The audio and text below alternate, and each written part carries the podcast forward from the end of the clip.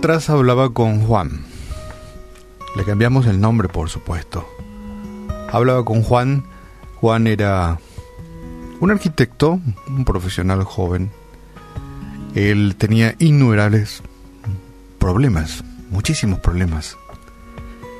Era una persona que siempre trató en la vida de hacer las cosas de forma correcta, pero aparentemente las cosas no le salieron como él pensaba, envuelto en vicios nocivos y una vida eh, sin mucho control ya en su edad adulta, ejerciendo su profesión y conversando con él, por supuesto, uno se daba cuenta de que él necesitaba mucha ayuda.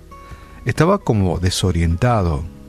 Una persona ya grande, mayor de edad, profesional, pero como que aparentemente se le había perdido la brújula de la vida y andaba sin rumbos. Él me comentaba que tenía muy serios problemas y que estaba tratando de encaminar su vida leyendo libros de autoayuda. Él me dijo, traté ya de leer de todo para tratar de arreglar mi vida, dejar ciertos vicios. Leí Soy el amo de mi destino, Soy el capitán de mi alma, montones de libros de autoayuda. Este, pero finalmente no sé, no sé qué me pasa no puedo solucionar los problemas de mi vida, aún después de haber leído todo, inclusive el, libro este Invicto, este leí también.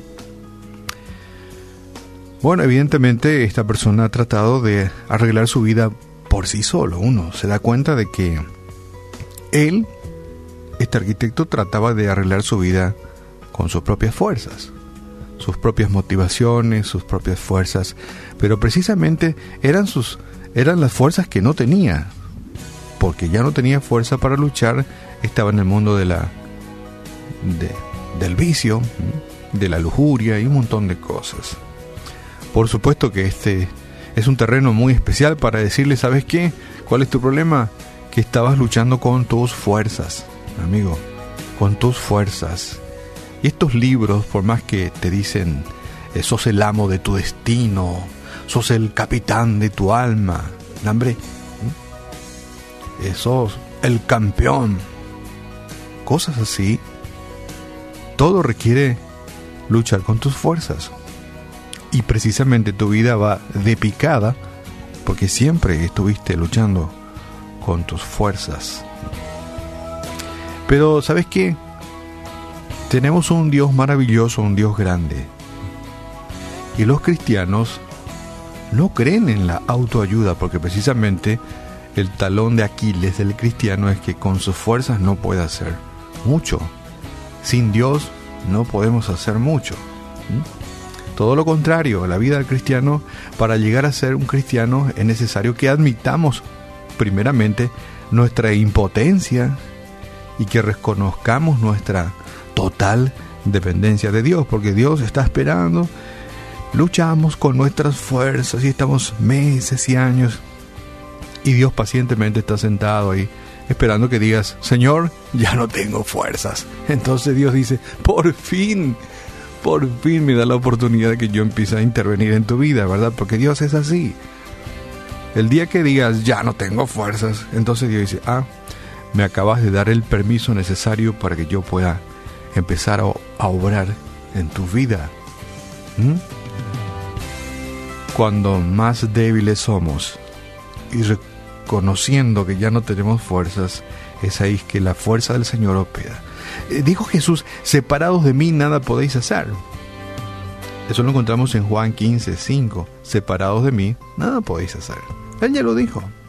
Lejos de mí, apartado de mí, separado de mí, no podemos, no pueden hacer mucho. Y te cuento de los antiguos israelitas, por ejemplo, siempre estaban metiéndose en problemas por confiar en, la fuerza humana en vez de apoyarse en Dios. Pero incluso después de sus fracasos, el Señor dijo, bendito es el hombre que confía en el Señor, cuya confianza está en el Señor. Dios mismo nos confirma que es así. Bendito es el hombre que confía en el Señor, cuya confianza está en el Señor. No dice, bendito el hombre que confía en sus propias habilidades, en sus propias fuerzas, en su inteligencia, de que es churro, de que tiene plata, de que es doctor en esto, PhD, master. No. Jesús dijo, separados de mí, no pueden hacer nada. Y bendito es el hombre que confía en el Señor. Cuando las circunstancias difíciles aparezcan o tentaciones muy fuertes, tal vez invaden nuestras vidas, ¿sabes qué? Nos recuerda nuestra impotencia. Pero ¿sabes qué? Te tengo buenas noticias. Tenemos a un Dios todopoderoso que obra a favor de aquellos que confían en Él. Espero que te haya quedado claro este ejemplo de este profesional que era profesional, universitario, de buena posición, luchando con sus fuerzas, no podía salir del pozo de su pecado, de su decepción, de su desesperanza. Pero Jesús dice, sin mí nada pueden hacer. Hoy te invito para que deposites tu confianza en el Señor. Él es tu ayudador. Los libros de autoayuda tal vez sean buenos, pero Dios es nuestro ayudador. Y Él está a tu lado aguardando que digas, ya no tengo fuerzas, ayúdame. Padre, te damos gracias en esta mañana porque tú eres nuestro ayudador. Perdona por, aquel, por aquel tiempo, tal vez meses o años, que he luchado por solucionar mis problemas por mis propios méritos o con mi propia sabiduría. Hoy deposito mi vida en tus manos. Ayúdame a salir de esta situación difícil. Lo que sea que no comience con Dios, terminará en fracaso. ¿Te quedó claro? Lo que sea que no comience con Dios, terminará en fracaso. Nos vamos debilitando, luchando con nuestras propias fuerzas, nuestro propio conocimiento. Finalmente flaqueamos. Y a veces ya es muy tarde. Dios es nuestro ayudador y Él realmente quiere ayudarte. Padre, gracias te damos en el nombre de Jesús.